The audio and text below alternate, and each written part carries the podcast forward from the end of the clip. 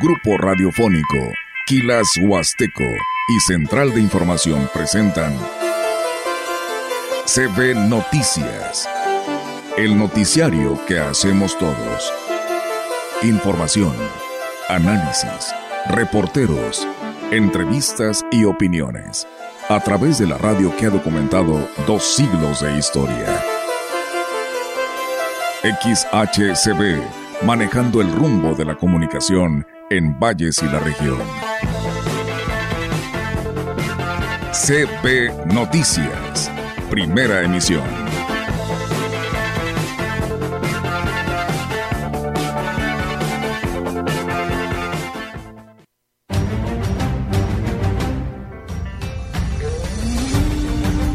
Sienten que desperdiciaron su vida, buscaron en el lugar equivocado. No caigamos en esa tentación y centremos nuestra búsqueda de la felicidad en Dios, en Jesucristo.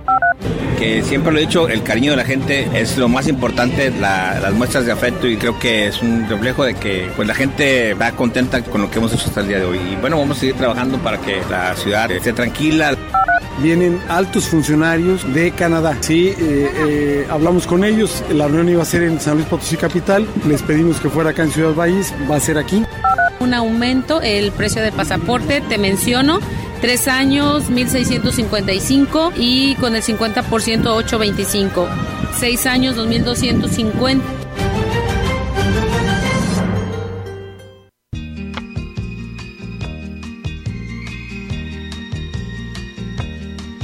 Yo quisiera poder aplacar una fiera terrible. Yo quisiera poder transformar tanta cosa imposible. Yo quisiera decir tantas cosas que pudieran hacerme sentir bien conmigo. Yo quisiera poder abrazar mi mayor enemigo. Lo que queremos y si podemos es darle la información. Buenos días, ¿cómo están todos? Mucho gusto en poder iniciar esta semana con ustedes. Y ya está aquí nuestra compañera Anita Martínez en esta mañana de 8 de enero. ¿Cómo estás? Así es, Rogelio. Muy buenos días para ti y para todo el auditorio. Y también estamos muy bien ya iniciando la semana con todas las pilas recargadas del fin de semana y con toda la actitud para informarle. Así debe de ser. Hoy, por si no lo sabían o no se enteraron, y vieron mucho movimiento, regresaron a clases en su periodo, en la continuación del periodo electivo 2023-2024, una gran cantidad de alumnos, se habla de 24 millones a nivel nacional.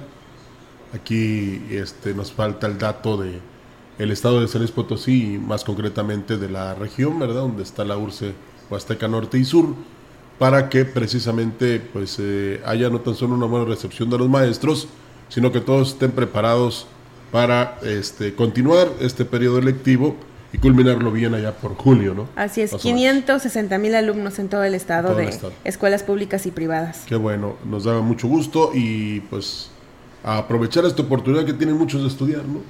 ¿Sí? Porque eso es lo que les va a dar, este, pues que no crean en la superficialidad, en lo primario, en lo este, que es así de rápido, que se va rápido, ¿verdad? Y sobre todo que tengan este, el pensamiento de contar con un buen trabajo que les dé sustento familiar. Así es, y bueno, vamos a iniciar con la información. En la misa dominical, el obispo de la diócesis de Ciudad Valles, Monseñor Roberto Jenny García, hizo un llamado a la feligresía para que busquen su felicidad y plenitud en conocer y corresponder el amor de Jesucristo, quien promete una eternidad en el cielo y sienten que desperdiciaron su vida, buscaron en el lugar equivocado. No caigamos en esa tentación y centremos nuestra búsqueda de la felicidad en Dios, en Jesucristo, el único que le puede dar un sentido pleno a nuestra vida, el que nos va a dar un propósito y que sí, ciertamente incluirán muchas cosas y muchos bienes secundarios, pero lo primero es el conocerlo a Él, corresponder a su amor. Él es el que nos va a ayudar a vencer nuestras fragilidades, el que nos puede perdonar nuestros pecados, el que nos promete una eternidad en el cielo. En la misa dominical se dio a conocer el acta constitutiva del Consejo Parroquial de Pastoral de la Sagrario Catedral, que encabeza el padre Agustín Hernández en la Secretaría General, María de Lourdes Lara García como coordinadora, Evelia Soto Sierra, secretaria, y Eustolia Morales Bustamante como tesorera. El Consejo Parroquial de Pastoral tiene como finalidad el fomentar una espiritualidad de comunión, participación y sinodalidad en el diálogo y discernimiento, buscando soluciones prácticas a los retos y desafíos pastorales que la realidad presente, siempre en armonía con el plan diocesano de pastoral. Por eso buscarán elaborar el plan parroquial de pastoral y la programación anual de actividades pastorales, teniendo en cuenta el plan diocesano, los proyectos del decanato y los aportes de quienes coordinan los sectores y comisiones pastorales parroquiales, de sus propios grupos y movimientos, así como la evaluación de las tareas fundamentales. Es de destacar que los diáconos José Luis Padrón Palomo, Ricardo Alexis González Díaz, Venustiano Apolinar Hernández y Silviano Martínez González hicieron su procesión de fe y juramento de fidelidad a los, a los deberes del ministerio que a partir de este lunes al mediodía que sean nombrados sacerdotes ejercerán. Este lunes regresaron los más de 560 mil alumnos de educación básica de escuelas públicas y privadas, tras concluir el periodo vacacional invernal de acuerdo con lo estipulado en el calendario oficial de la Secretaría de Educación Pública, informó la Secretaría de Educación de Gobierno del Estado. El titular de la dependencia estatal, Juan Carlos Torres Cedillo, detalló que en apoyo a la prevención de enfermedades en los niños y adolescentes, se aplicarán los protocolos y las medidas sanitarias permitiéndose el uso de ropa brigadora, aunque no sea del uniforme, tolerancia de entrar media hora más tarde en los turnos matutinos y salida media hora más temprano en turnos vespertinos, así como filtros sanitarios. Torres Cedillo comentó que la prioridad es cuidar la salud de los educandos. Además, para una educación de calidad, del 3 al 5 de enero, los más de 40.000 docentes llevaron a cabo el taller intensivo de formación continua, espacio ideal para el diseño de proyectos en apoyo a la educación de los niños de toda la entidad. Pues ahí tiene usted el dato para que este, realmente sepa cuántos regresaron a las escuelas para seguir con su educación. La información en directo. CB Noticias. Bueno, y este fin de semana tuvimos varios reportes de varios municipios de la zona huasteca en donde nos comentaban que estaban percibiendo un fuerte olor a gas. Y bueno, eh, nuestra compañera Ofelia Trejo, quien cubre muchos municipios de allá de la zona huasteca, pues nos va a ampliar esta información y nos va a platicar qué fue lo que pasó. Ofelia, muy buenos días, ¿cómo estás? Adelante con tu reporte. ¿Cómo estás, este Alma? Eh, Rogelio, muy buenos días, buenos días al auditorio. Pues sí, efectivamente, desde el fin de semana se dio este movimiento en los municipios de Tamuín, de Tanquián, San Vicente, eh, Coscatlán, incluso San Antonio, que por ahí, y, y, y Huehuetlán, que por ahí reportaron este olor a gas, este olor fuerte a petróleo, algunos lo describían y que en redes sociales estuvieron haciendo el llamado a las autoridades. Tuvimos la oportunidad de platicar el fin de semana con el presidente de Tamuín, Francisco Limas, y con la presidenta de Tanquián, Mari Sánchez, quienes nos decían que no había eh, pues una versión oficial de lo que estaba sucediendo, incluso hasta hoy, Protección Civil del Estado, que fue a la que se le solicitó el apoyo directo por parte de las autoridades municipales, eh, pues saben qué fue lo que causó. Especulaciones varias, entre ellas, eh, Alma, es que se habían tirado desechos al río Moctezuma y que eso había provocado los olores, también se, se especulaba de que un camión con vísceras se había eh, volteado y, esto había provocado que el contenido lo, lo tirara y provocara estos olores. Sin embargo, insistimos, no eh, hay una versión oficial por parte de la Secretaría de Salud a través de la jurisdicción sanitaria número 7 señalan que eh, pues no supieron eh, pues los de Protección Civil decir qué era lo que se había presentado con este olor a gas, que mejor dicho que lo provocaba. Por parte de Coepris se revisó la epidemiología y también eh, la contaminación del río Moctezuma, pero no se encontró nada relacionado, ya que lo único que se encontró fue abundante materia orgánica como lirio, pero sin aroma a gas. El día de ayer también se realizaron monitoreos en los centros de salud sin pacientes relacionados en la intoxicación, es decir, que aunque se, el olor a gas estuvo muy fuerte y la gente en estos municipios lo reportó, no hubo ningún caso que se atendiera en los centros de salud de estos municipios.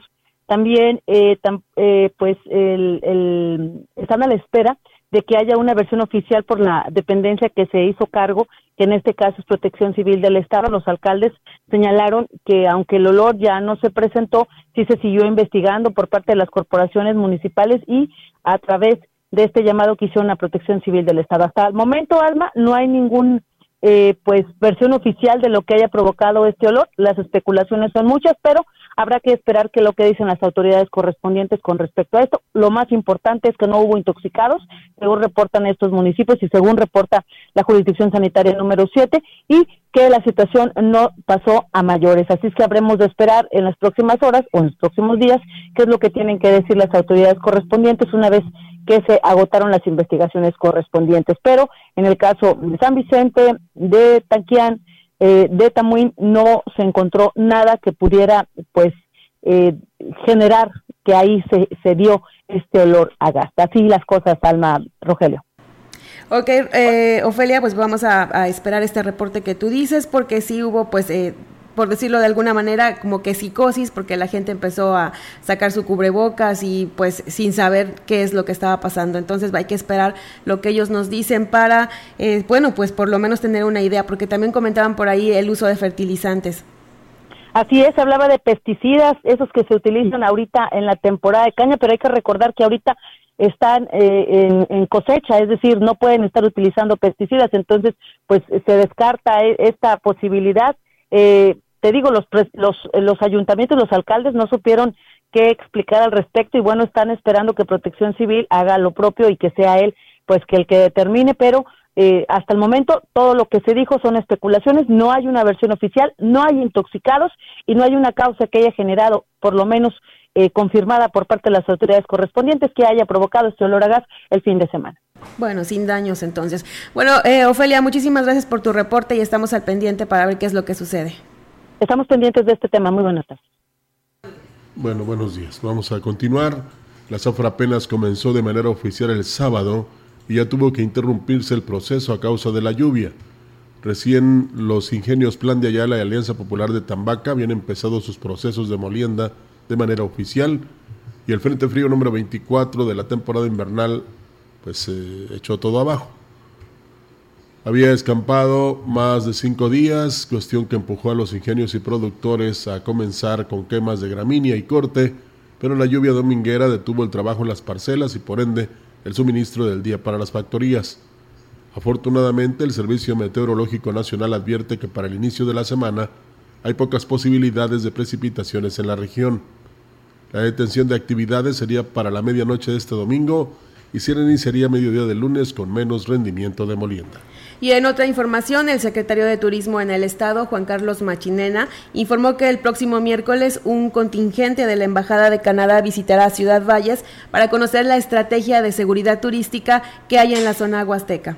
Vienen altos funcionarios de Canadá. Sí, eh, eh, hablamos con ellos, la reunión iba a ser en San Luis Potosí Capital, les pedimos que fuera acá en Ciudad Valles, va a ser aquí, vamos a recibirlos en la Secretaría de Turismo, a una plática pues, de alto nivel con ellos y de ahí también vamos a irnos al C4. Ellos vienen con el tema de la, seguridad para el turismo. Entonces les vamos a presentar todo el proyecto de seguridad turístico que tenemos para efecto de los canadienses y al mismo tiempo la Secretaría de Seguridad, el general Guzmán, hará lo propio. El funcionario estatal dijo que en esta visita también se tratarán otros temas relacionados con la inversión en la zona huasteca.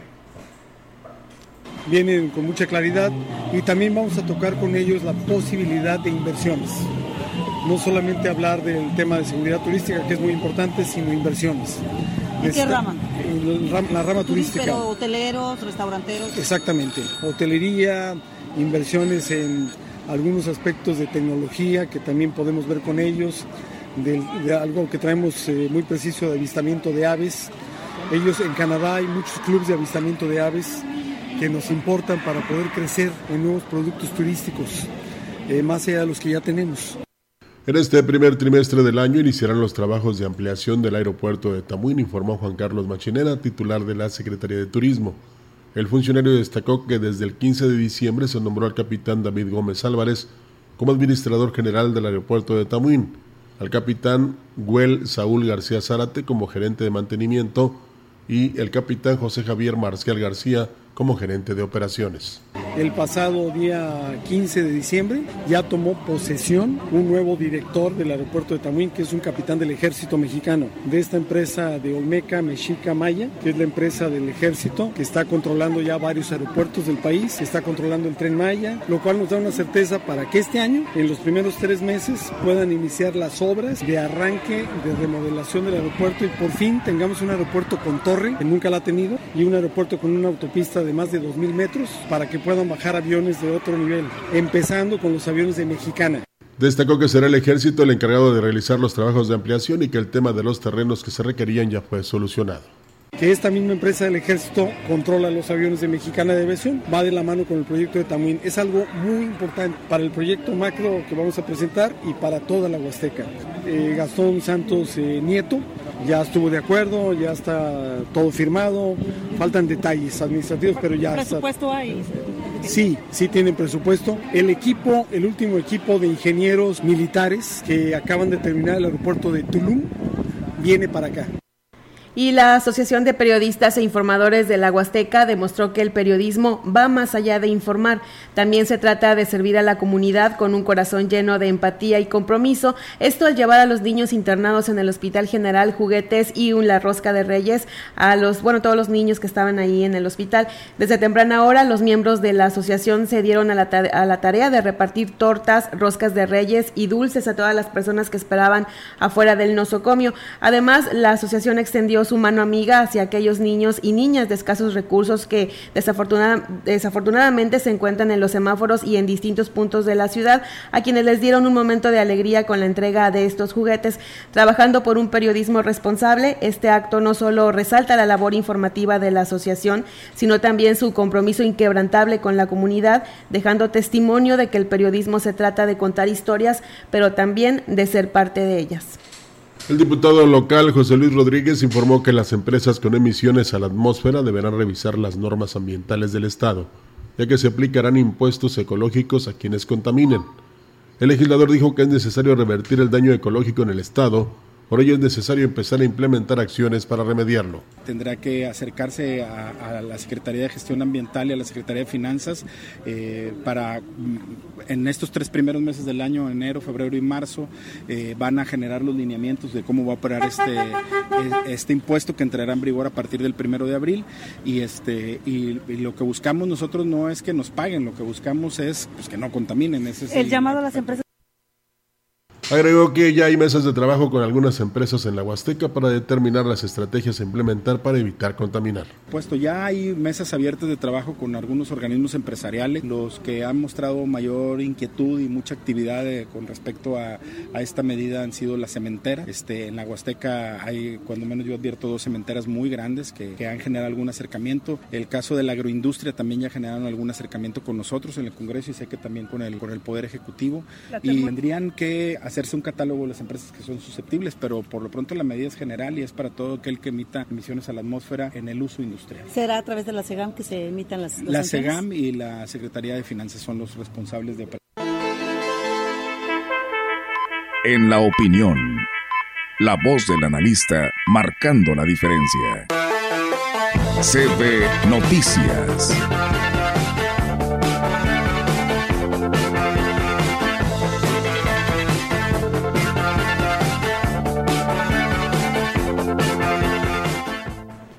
Y como todos los lunes, en la sección de la opinión tenemos al contador público Juan Carlos Gómez Sánchez, a quien nos da muchísimo gusto saludar en este día.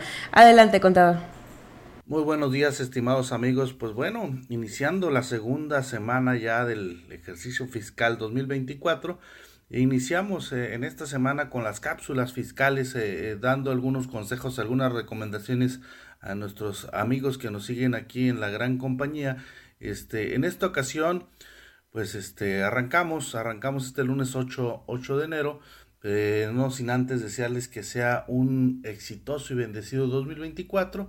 Y bueno, y en materia fiscal hay pues es arranque de año, hay muchas situaciones que hay que revisar y que iremos comentando ya a lo largo de estas cápsulas eh, en estas semanas. Pero creo que la recomendación primordial es que fiscalmente, pues al arrancar el año revisemos nuestra situación fiscal. ¿A qué me refiero revisar nuestra situación fiscal? Pues ver que nuestra, nuestra guía de obligaciones fiscales ante el Servicio de Admisión Tributaria sea el correcto, que eh, estemos dados de alta con las obligaciones con las cuales nos corresponde acorde a nuestra actividad. Es decir, si somos de sueldos y salarios, pues que tengamos la actividad de sueldos y salarios. Si tenemos ingresos por arrendamientos, por arrendamientos. Si tenemos ingresos de arrendamiento y sueldos y salarios, que tengamos ambas. Si desarrollamos actividades profesionales, eh, este, empresariales y profesionales, eh, del sector del campo, etcétera, etcétera. Si estamos, pertenecemos socios de alguna sociedad, tener la clave de socio accionista. Y bien, revisar nuestra, nuestra, nuestras obligaciones, nuestras altas obligaciones fiscales y una vez que tenemos nuestra guía de actividades por las cuales obtenemos ingresos, pues también verificar que, que, que estemos registrados o registrar, registrarnos en el régimen fiscal que nos corresponda para pagar de manera correcta eh, y oportuna nuestros impuestos. Este, tenemos que revisar bien nuestra guía de obligaciones fiscales. Reitero, hoy en el mes de enero, por, por lo es cuando se actualiza o tenemos para actualizar nuestra guía de obligaciones fiscales, eso lo podemos hacer durante todo el año cuando cambie nuestra situación este, por la cual percibimos ingresos, ¿no? Tenemos siempre esa situación, pero pues al arranque del ejercicio fiscal pues tenemos que revisar por qué eh, conceptos estaremos obteniendo ingresos, tener nuestra guía de obligaciones fiscales actualizada y también bien importante, ¿no? Estar, primero que nada, pues estar registrado ante el RFC. Por ejemplo, si voy a obtener, este, quiero buscar empleo, pues lo primero que debo de ver es ahorita que tenga de alta mi, mi RFC, porque ahora para todo nos piden tener dado de alta nuestras obligaciones fiscales y tener el RFC incluso para, para tener ingresos por sueldos y salarios. Otra cuestión bien importante, estimados amigos, es que una vez que tenemos nuestra guía de obligaciones fiscales y que tenemos eh, muy claro cuál es nuestro régimen fiscal, debemos verificar que tengamos nuestra firma electrónica avanzada o hoy ya conocida como la e-firma que es el medio electrónico para tener, para timbrar facturas, para poder generar timbrar facturas, para poder acceder al buzón tributario, para hacer todos los trámites fiscales de manera electrónica, debemos de tener nuestra e-firma, lo que antes conocíamos como firma electrónica avanzada. Y por otro lado, tener activado el buzón tributario. El buzón tributario es el medio de contacto con las autoridades hacendarias que tenemos que como obligación tener activado ese medio de enlace electrónico con la autoridad hacendaria, debemos verificar que tengamos actualizado nuestro buzón tributario. Y por último, recordemos que el salario mínimo tuvo un ajuste sustancial de 20% a partir del 1 de enero de 2024, por lo tanto aquellos que empresarios que son patrones deben de revisar el cálculo de nóminas para este ejercicio de 2024, así como la integración de los sueldos y salarios para contribuir con las cuotas de, seguros, de seguridad social e Infanavit con sus respectivos empleados. Pues bien amigos, seguiremos retroalimentando eh, Dios mediante durante este ejercicio 2024 en estas cápsulas fiscales y pues nos vemos la próxima semana. Los saluda su amigo Juan Carlos Gómez. Muchísimas gracias al contador Juan Carlos Gómez Sánchez por esta información importante para cumplir con nuestras obligaciones y que después no andemos a las carreras. Nosotros vamos a ir a una pausa comercial y regresamos con más información.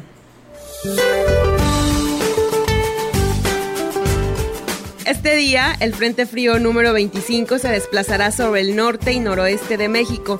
Ocasionará lluvias con chubascos y vientos intensos con tolvaneras el noroeste, norte y noreste del territorio nacional. La masa de aire polar asociada al frente generará ambiente muy frío a gélido en el noroeste, norte y noreste del país durante la noche y madrugada del martes, además de evento de norte intenso en el litoral de Tamaulipas. El ingreso de humedad proveniente del Mar Caribe generará lluvias y chubascos en la península de Yucatán. Finalmente, el frente número 24 se extenderá como cálido sobre el Golfo de México y dejará de afectar al país. Para la región se espera cielo parcialmente nublado, viento dominante del sureste. Para la Huasteca Potosina, la temperatura máxima será de 28 grados centígrados y una mínima de 15.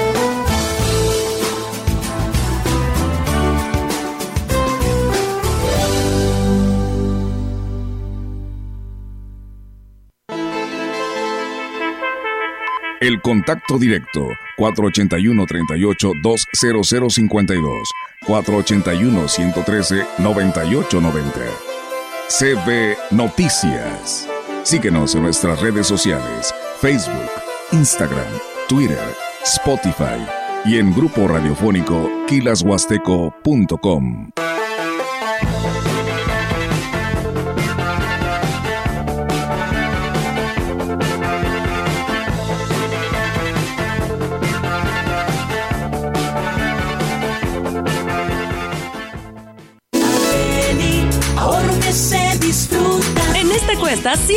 con Arteli. Aceite vegetal El Paro de 900 mililitros, 31.90. Leche evaporada Carnation Clavel de 360 gramos, 19.90. Mayonesa clásica Germas de 750 gramos, 67.90. Arteli, ahorro que se disfruta. Habla Xochil Gálvez. Hablemos del derecho de piso. Digamos la verdad de cómo el país entero vive extorsionado por la delincuencia y el gobierno no hace nada. Que millones de mexicanos sufren las extorsiones sin poder decir nada por miedo. Para colmo, luego llegan los extorsionadores de la nación a decirte que si no los apoyas te quitarán los programas sociales. Son iguales. Mejor hagamos juntos un México de adeveras. Xochil, mereces más. Precandidata única a presidenta.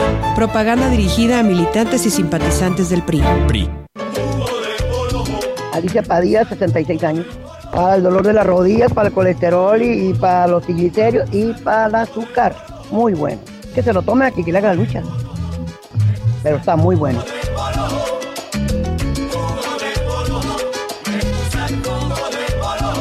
En la Ciudad de México gobernó una científica de la 4T que nos cambió la vida. Y ahora nos movemos por los cielos y en segundos pisos. Con transporte eléctrico moderno. Ahora la ciudad es la que tiene más puntos de internet gratuito del mundo. Construyeron dos plantas de reciclaje de basura, las más grandes de América Latina. Y la planta solar más grande en los techos de una ciudad. Imagínate, ella es precandidata a presidenta de México. Esto es honestidad, resultados y amor al pueblo. Claudia Sheinbaum, presidenta, precandidata única de Morena. Mensaje dirigido a militantes, simpatizantes y Consejo Nacional de Morena. Si te sientes mal y alguien te ofrece una tacha para animarte, no aceptes. Tachas, pastas, anfetas, cristal, sean pastillas coloridas o pequeños cristales, todas son metanfetaminas. Muchas veces son elaboradas en laboratorios clandestinos usando químicos como ácido muriático o veneno para ratas. Son tan adictivas que los traficantes suelen regalarlas para engancharte, porque terminas pagando mucho más. Si te drogas, te dañas. La felicidad que necesitas está en ti, con tu familia, tus amigos y la comunidad. Secretaría de Educación Pública. Gobierno de México.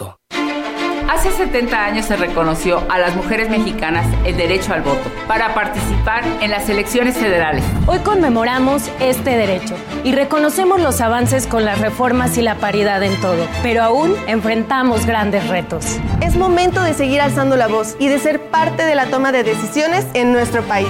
Infórmate, participa y vota. En estas elecciones, con mi INE, participo. INE. La gran compañía desde la puerta grande de la Huasteca Potosina, con 25.000 watts de potencia, transmitiendo desde Londres y Atenas sin número en Lomas Poniente, Ciudad Valles, San Luis Potosí, México. Teléfono en cabina 481-382-0052 y en el mundo es que escucha Grupo Radiofónico Quilashuasteco.com. La diferencia de escuchar radio, la radio. XHCD 98.1 DFM. DFM.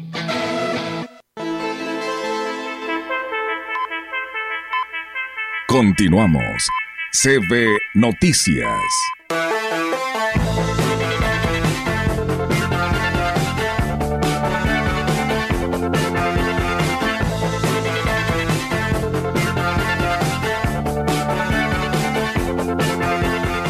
La bancada del Verde en el Congreso del Estado está impulsando la iniciativa de la castración química para que se implemente en el Estado potosino.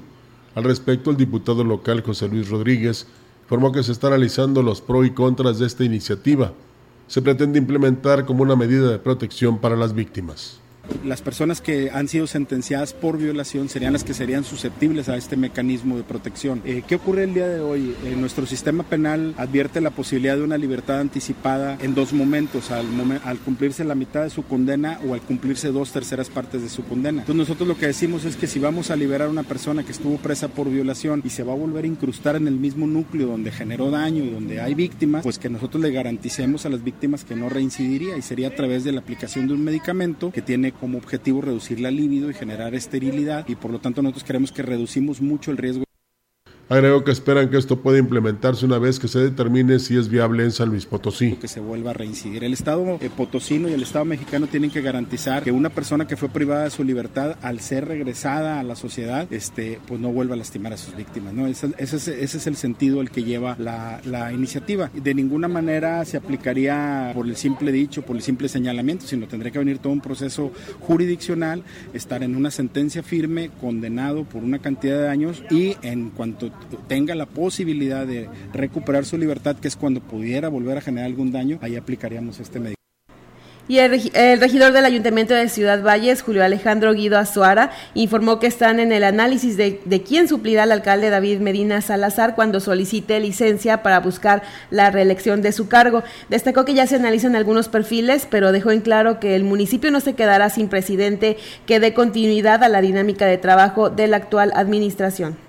Es un, también ahí tiene que ser un consenso del cabildo en el cual este, se ha estado platicando, se ha tenido pláticas, pero aquí es muy importante también este, sentarse con el presidente, en su momento nos vamos a sentar con, con el presidente para cabildear, para ver este, las opciones que, que pueda haber. Y de acuerdo a lo que diga la mayoría del cabildo es lo que tomaremos en cuenta este, para, para que la ciudadanía esté tranquila, eso sí podemos decir que la persona que se decida en su momento va a ser una persona que va a estar cercana a la ciudad, que va a estar trabajando como el presidente, como el presidente David Medina.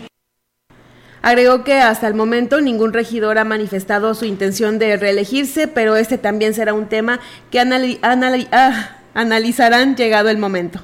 La titular de la Oficina de Enlace de Relaciones Exteriores en Ciudad Valles, Esperanza Cervantes Roque, informó del incremento que sufrieron los trámites que se ofrecen en esta oficina. La funcionaria dijo que la oficina estará trabajando en horario de 8 de la mañana a 3 de la tarde atendiendo 85 citas diarias. Un aumento, el precio de pasaporte, te menciono, tres años 1.655 y con el 50% 825. 6 años 2.250 y con el 50% 1.125 y 10 años 3.940 y con el descuento 1.970. Quiero mencionar que el pago del banco tiene vigencia 5 años. Las personas que no pudieron tramitar 4 años hacia atrás, que por algún, que en su acta de nacimiento trajeran una enmienda o alguna corrección por hacer, Cervantes Roque recordó que las citas se pueden hacer a través del número de WhatsApp o de la página oficial. Quiero mencionarles también que pues ya eh, por WhatsApp, ya, ya son seis meses que la cita se hace por WhatsApp o por llamada telefónica. Por WhatsApp es muy fácil con el 558 93 24 827 y ahorita no ha, no ha habido mucho coyotaje porque se han acercado con nosotros, licenciado David, eh, está muy al pendiente de la oficina y se les apoya con la cita, eh, con su WhatsApp, con su celular, llamen los documentos y ahí los esperamos de 8 a 3 de la tarde para que pues ahorita... Pues sí, hay que hacer eh, muy ágiles estos trámites, ¿no? Y muy simples o muy sencillos precisamente para que la ciudadanía eh, haga uso de ellos. Porque a veces lo que te desanima es, primero, la fila que tienes que hacer. Segundo, la poca o nula respuesta de parte de la autoridad. Y tercero, pues es que eh, la inmediatez con la que tú precisamente requieres de hacer el trámite para que te den, en este caso, tu pasaporte y luego te, envíen para que eh, obtengas tu visa, eh, pues es muy importante, cosa que no sucede ahí por lo que nos dice la titular Esperanza Cervantes y que esperemos que así fuera o que así sean las demás dependencias, ¿verdad?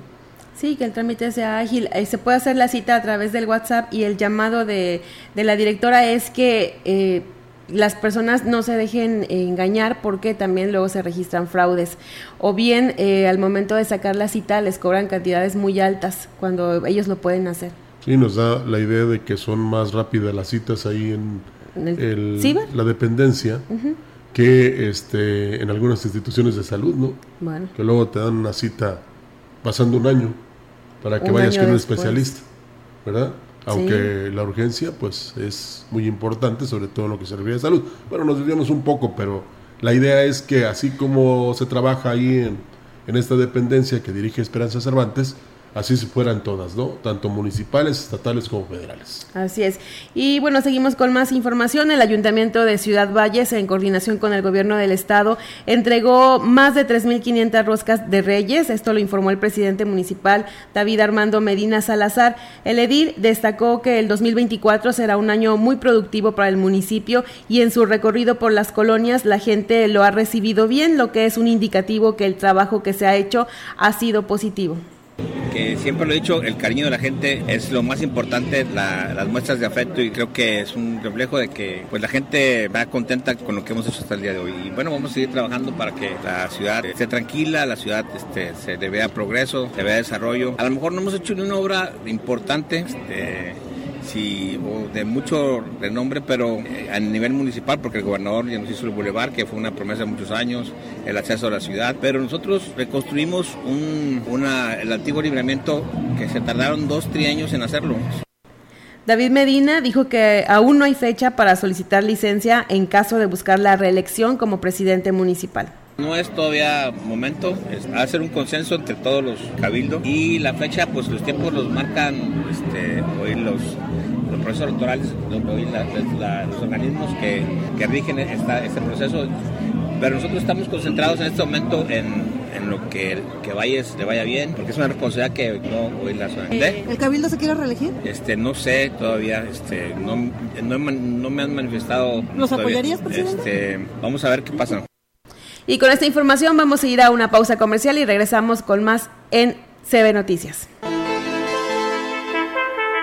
El contacto directo 481-38-20052 481-113-9890 CB Noticias.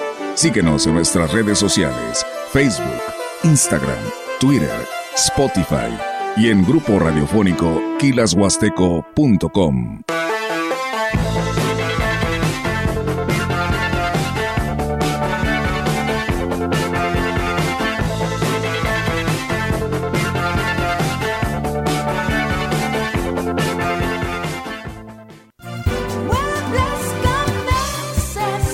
Inicia el año estrenando y ahorrando en muebles Cambeses. Diseño y calidad para tu hogar al mejor precio. Salas, recámaras, comedores. Invierte en tu descanso comprando colchones América. Más de 60 años amueblando los hogares de Valles y la región. Le espera en Juárez y Madero, donde sí rinde su dinero. México es más que el lugar de nacimiento para quienes viven en el extranjero. Es su hogar, y aunque estén lejos, sus voces cuentan. En el 2024 tomaremos decisiones importantes para México. Avísale a tus amistades y familiares que tendrán tres modalidades para votar: postal, electrónica o presencial. Deberán tener su INE vigente, tramitada en México o en el extranjero. Tienen hasta el 20 de febrero para registrarse en votoextranjero.mx o bien pueden consultar las 23 sedes para votar de manera presencial. Mi INE es mi voz en México. INE. La seguridad y salud en el trabajo son un principio y un derecho fundamental. El Senado aprobó por unanimidad una reforma a la Ley Federal del Trabajo, con la que se amplía el listado de padecimientos y lesiones catalogadas como enfermedades o riesgos laborales. Estas modificaciones contribuirán a garantizar la dignidad, seguridad y salud de las personas trabajadoras en México. Senado de la República, sexagésima quinta legislatura. ¿Sabes qué es el Tribunal Electoral de San Luis Potosí? Somos un órgano especializado que brinda protección legal y constitucional, sea o no tiempo de elecciones. Cuidamos que se respeten tus derechos político-electorales, como votar y ser votado, y que puedas participar en las decisiones políticas de tu Estado. Si estos derechos son vulnerados, resolveremos las inconformidades y haremos cumplir su resolución. La democracia es para todas y todos si te agreden o amenazan para limitar tus derechos políticos. Si te ocultan o niegan información para impedir la toma de decisiones. Si tratan de obstaculizar tu campaña. Si te niegan recursos económicos para el ejercicio de tu cargo. Si minimizan tus opiniones, critican tu aspecto físico o vida personal. Si no te dejan opinar o votar por ser mujer. Es violencia política contra las mujeres en razón de género. Ante estas situaciones, el INE cuenta con un protocolo de atención. Infórmate en igualdad.ine.mx y denuncia. Contamos todas.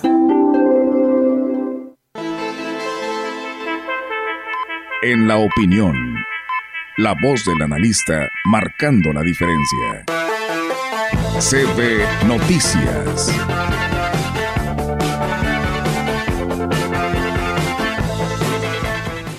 Y ahora tenemos en la línea telefónica a nuestro analista Osvaldo Ríos, a quien nos da mucho gusto saludar en esta mañana. Buenos días, Osvaldo, ¿cómo estás? Muy buenos días, Alma, con el gusto de siempre. Hola, pues muy bien. Este, adelante con tu eh, información. Sí, pues bueno, pues agradeciéndote la oportunidad de comenzar un año nuevamente, esta vez con un tema que me parece ha manejado eh, la atención y ha concentrado la opinión pública por la relevancia de la decisión que tomó el presidente Andrés Manuel López Obrador de reiterar el llama, el nombramiento de la ministra Lenia Batres como su propuesta para ocupar la ministratura de la Corte, que dejó vacante el ministro Arturo Saldívar con su renuncia, que por cierto, pues sigue todavía siendo materia de cuestionamientos porque el ministro no acreditó una causa grave para dejar este cargo de altísima y honrosa responsabilidad en el Poder Judicial de nuestro país. ¿Qué pasa con la llegada de Lenia Batres? Lenia Batres eh, fue ratificada o propuesta en un primer momento por López Obrador en una segunda terna ante el Senado. El Senado no eligió ninguna de las propuestas, ninguna alcanzó mayoría constitucional, de tal manera que la Constitución lo que provee que cuando una propuesta del Ejecutivo no alcanza la mayoría calificada en el Senado, el presidente tiene la libertad de elegir de entre las que hubiera propuesto a aquella persona para el cargo de manera libre y ya sin ninguna objeción de parte del Senado. Y bueno, él eligió que fuera Lenia Batres Guadarrama, que es una abogada que no ha destacado jamás por ser litigante en la, en la arenga o en el litigio judicial, ha sido más bien una mujer abogada, es cierto, que ha tenido una trayectoria destacada en el servicio público y, digamos, particularmente en la política partidista en Morena. Es decir, tenemos una ministra militante, una ministra, la primera en la historia de la Corte, después de la reforma constitucional del 94, la primera ministra que es designada directamente por el presidente. Todos los demás ministros desde 1994 hasta este momento, es decir, en los últimos 30 años, habían llegado ahí producto de un acuerdo entre el Ejecutivo que proponía y el Senado que ratificaba. Esta vez Lenia llega solamente con el aval presidencial y lo deja y lo deja de manifiesto con su discurso de apertura en el de toma de protesta cuando eh, se ocupa en su discurso eh, de inicio de atacar a la corte de una manera política, de una manera alevosa, descalificándola de una manera poco argumentativa, diciendo que la corte ha confundido la jerarquía de la instancia con la jerarquía constitucional, es decir, básicamente en pocas palabras dijo que la Corte se comportaba como si ellos estuvieran por encima de la Constitución y no la Constitución por encima de la Corte, pero al final diciendo que pues bueno, la, la Constitución, que para ella sería la base fundamental, tiene que obedecer a un espíritu del pueblo. Y ella es la ministra del pueblo, y hemos escuchado antes que Andrés Manuel López Obrador se considera el presidente que encarna al pueblo. Es decir, en esta retórica eh, populista, donde el pueblo se encarna solamente en los gobernantes afines a un proyecto ideológico, que es el que está en el gobierno y en el poder, todo lo que es contrapeso, todo lo que es equilibrio de poderes, todo lo que es, eh, digamos, pensar en pluralidad y en democracia, es visto desde el poder presidencial como un ataque, como una amenaza, como, como una conspiración en contra del proyecto, etcétera, y lamentablemente, me parece que hoy, digamos, en la Corte ha llegado una ministra que va a extender un tentáculo más de la oficina del presidente de la República en la Corte. Ya tiene dos ahí, a, la ministra Loreta Ortiz y a la ministra eh, Yasmín Esquivel, y ahora se suma otra ministra, Lenia Batres, que van a formar un grupo afina al presidente que llega a ser servil a los intereses políticos de Morena y lo que viene para la Corte es un año muy complejo porque es un año electoral y si bien la Corte no resuelve los asuntos de esta índole, pues de refilón sí, sí resuelve los de derechos humanos y los eh, asuntos que caigan en esa esfera, los, los derechos humanos en materia política, pues sí podrían llegar a caer ahí en la Corte, que podría tener alguna resolución, además de controversias constitucionales. Y bueno, eh, en ese sentido, Alma, creo que viene un año crucial para la Corte, donde hoy vemos que lo que, lo que se ha tenido al margen, que es al margen de la polarización, hoy día la Corte también será un espacio más para la disputa política entre el proyecto del presidente que está siendo impuesto a, fuego y sangre y, quienes lo resisten, pues con alegando el respeto a la Constitución y el respeto a las leyes. Licenciado, eh, como quiera, se señala que son tres las posiciones que podría tener el gobierno en la Suprema Corte.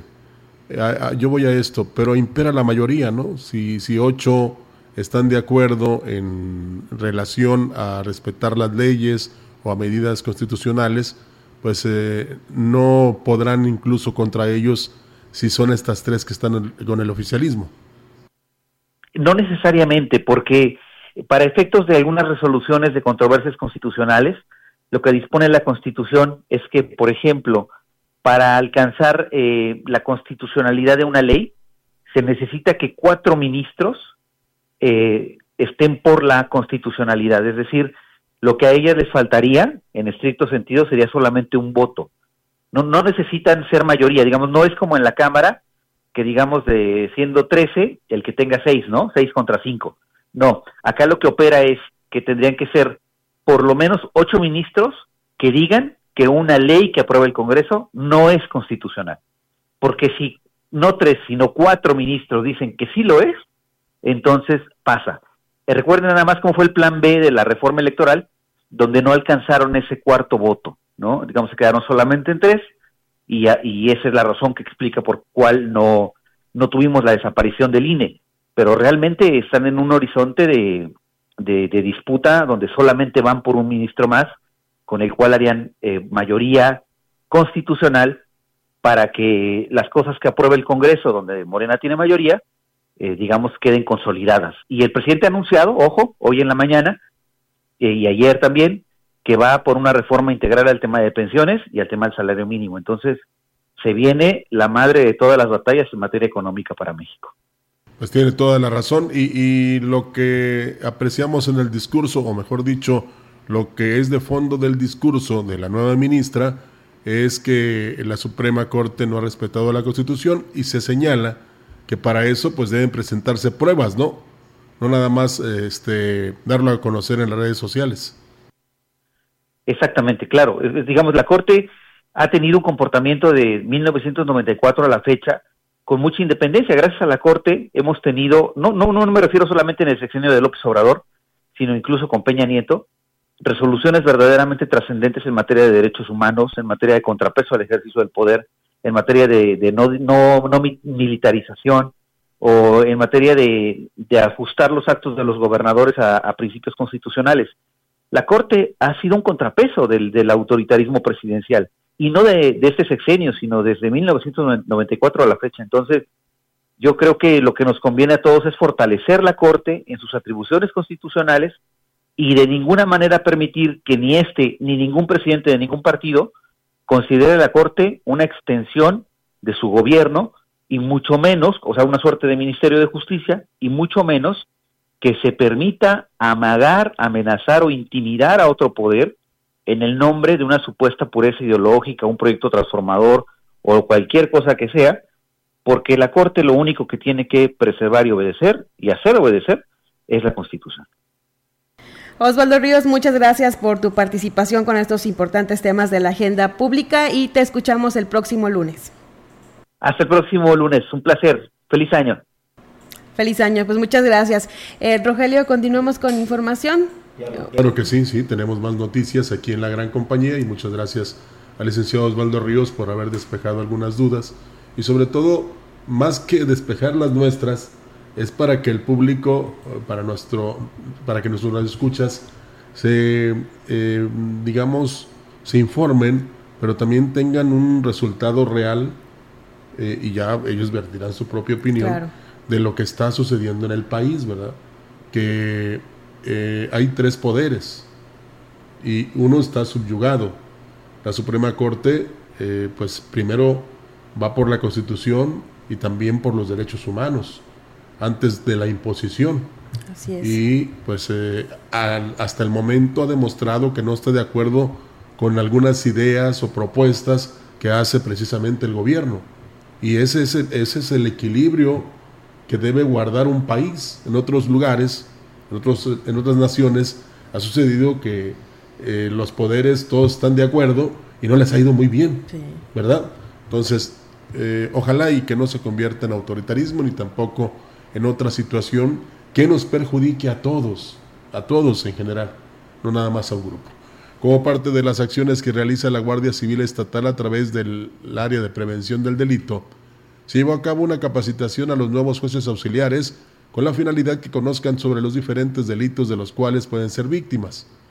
La capacitación fue impartida por el licenciado Fernando Huerta, encargado del área de prevención del delito de la Guardia Civil Estatal en Ciudad Valles, quien indicó a los jueces auxiliares la importancia de trabajar coordinadamente con las diversas dependencias eh, debido a la prevención. Expresó la importancia de la llamada 911, en donde se les atenderá para apoyarles en cualquier situación de emergencia. Se habló de los diversos tipos de violencia que existen hacia la mujer y las dependencias en las cuales pueden pedir asesoría, así como el tema de la extorsión telefónica sobre qué hacer si reciben una llamada y les piden dinero amenazando con hacerle daño a la familia. En esta reunión estuvo el jefe de región de la Guardia Civil Estatal en Ciudad Valles, comandante Jacobo Obed Piñón Vázquez, quien externó a los presentes que seguirán realizando este tipo de actividades en todos los municipios, invitándolos a denunciar cualquier hecho delictivo a la línea de emergencia 911 y 089 denuncia anónima. Y Los Ángeles Verdes volverán a brindar servicio en las carreteras de San Luis Potosí. Esto lo informó el secretario de Turismo Juan Carlos Machinena Morales, quien destacó que ya trabajan con esta corporación para su reactivación. Agregó que incluso se contará con una aplicación para que cualquier ciudadano que lo requiera pueda solicitar el apoyo de estos elementos. Eh, la propuesta que vamos a tener en 2024 de Ángeles Verdes, que ya vamos a tenerlos con oficina en la propia Secretaría de Turismo de Ciudad Valles y también en la subsede en San Luis Potosí. Adentro vamos a tener a Los Ángeles Verdes. ¿Se rescatan a ti? Se rescatan Los Ángeles Verdes. Vamos a presentar una nueva aplicación que es gratuita eh, para todos los sistemas de Los Ángeles Verdes para poder pedir auxilio vehicular en cualquier carretera.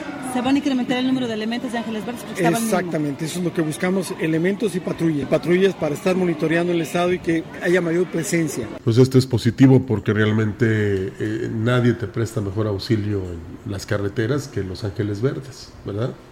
Y pues qué bueno que se reactiva. El gobierno del estado a través de la Dirección General de Gobernación dio a conocer que durante los operativos contra la venta irregular de bebidas alcohólicas del fin de 2023 no se reportaron incidentes y cerró acciones con saldo blanco, tras referir que para este 2024 se reforzarán las acciones de la dependencia en apoyo a los potosinos. De acuerdo a la instrucción del gobernador de San Luis Potosí, Ricardo Gallardo Cardona, y del secretario general de Gobierno, J. Guadalupe Torres Sánchez, la Dirección General de Gobernación impulsará una cultura de la prevención de adicciones para la juventud, además de fortalecer las acciones contra la venta ilegal de bebidas alcohólicas. El titular de la dependencia, José Concepción Gallardo Martínez, apuntó que en la última semana de 2023 se realizaron operativos de verificación en los municipios de San Luis Potosí, Gilitla, Matlapa y Asla de Terrazas, en donde se visitaron 30 negocios que fructificaron en la aplicación de 12 infracciones y 8 suspensiones. Finalmente, el funcionario invitó a los propietarios de licencias de alcoholes de cualquier modalidad para que cumplan con el pago del refrendo de las mismas durante los meses de enero o febrero ya que posteriormente deberán hacer este pago con multas y recargos. Y como cada primer domingo de mes, se llevó a cabo la reunión de autoridades que encabezó el presidente municipal de Gilitla, Óscar Márquez, así como directores, regidores y el secretario general del ayuntamiento. En esta ocasión se realizó la toma de protesta a los jueces entrantes, así como la capacitación sobre los delitos de los cuales pueden ser víctimas en sus comunidades. Al finalizar la reunión, el alcalde compartió con las nuevas autoridades la tradicional rosca de reyes, lo que permitió pasar un momento de sana convivencia y hablar sobre el trabajo que se realiza que se realizará en los próximos meses.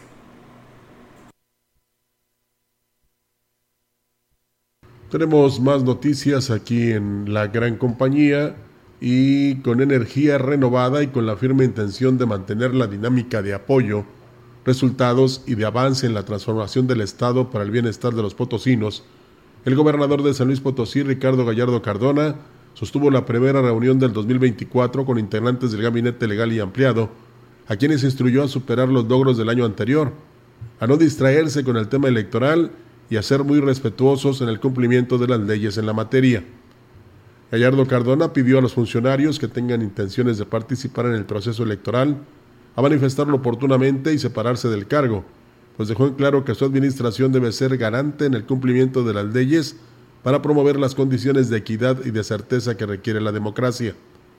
Finalmente, el gobernador Ricardo Gallardo recordó que se debe continuar trabajando para dejar atrás 30 años de eh, malos manejos y por supuesto de que no se hicieron las cosas bien, pero apuntó que con el esfuerzo y el compromiso de cada uno de los integrantes del gabinete, así como del respaldo de la ciudadanía, San Luis Potosí alcanzará en este 2024 un crecimiento sin precedentes que otorgará mejores condiciones para lograr que la entidad sea una de las mejores del país. Y durante el 2023, personas artesanas pertenecientes a pueblos y comunidades indígenas en San Luis Potosí recibieron apoyo para capacitación, financiamiento y reconocimiento a su trabajo, proyectándolo a nivel nacional e internacional, con lo que se abren nuevas oportunidades de comercialización de sus productos y se incrementa su calidad.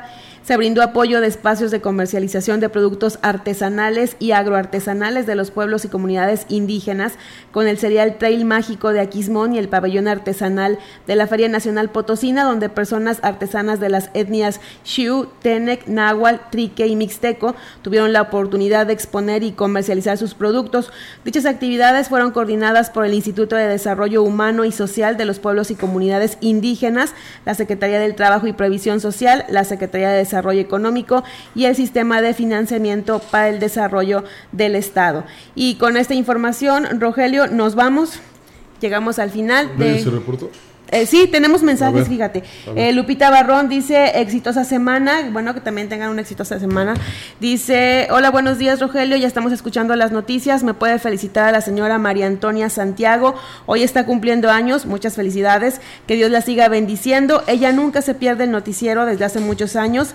Felicitaciones de parte de sus hijos aquí desde elegido el Naranjito, a Quismón. Saludos para ti y a la señorita que hoy la acompaña. Gracias, soy yo.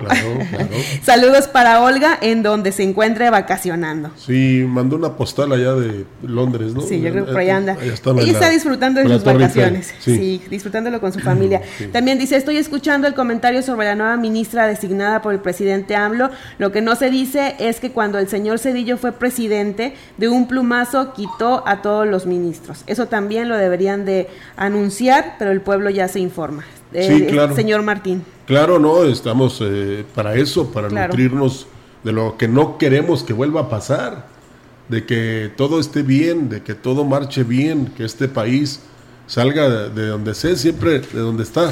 Siempre lo hemos este, pedido, ¿verdad?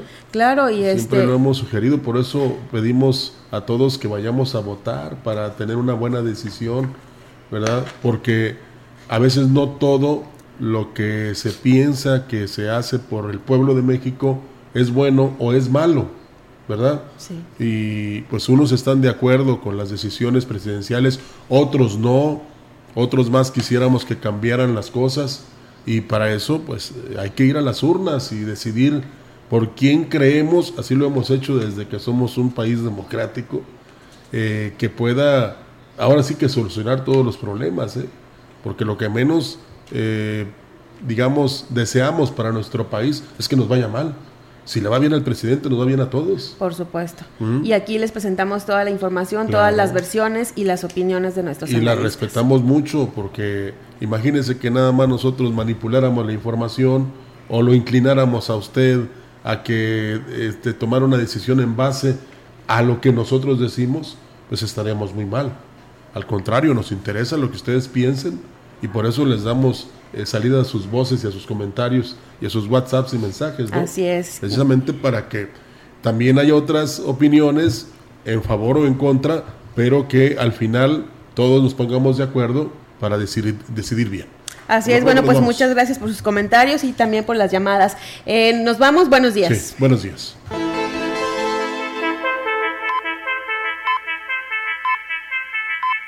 CB Noticias. El noticiario que hacemos todos.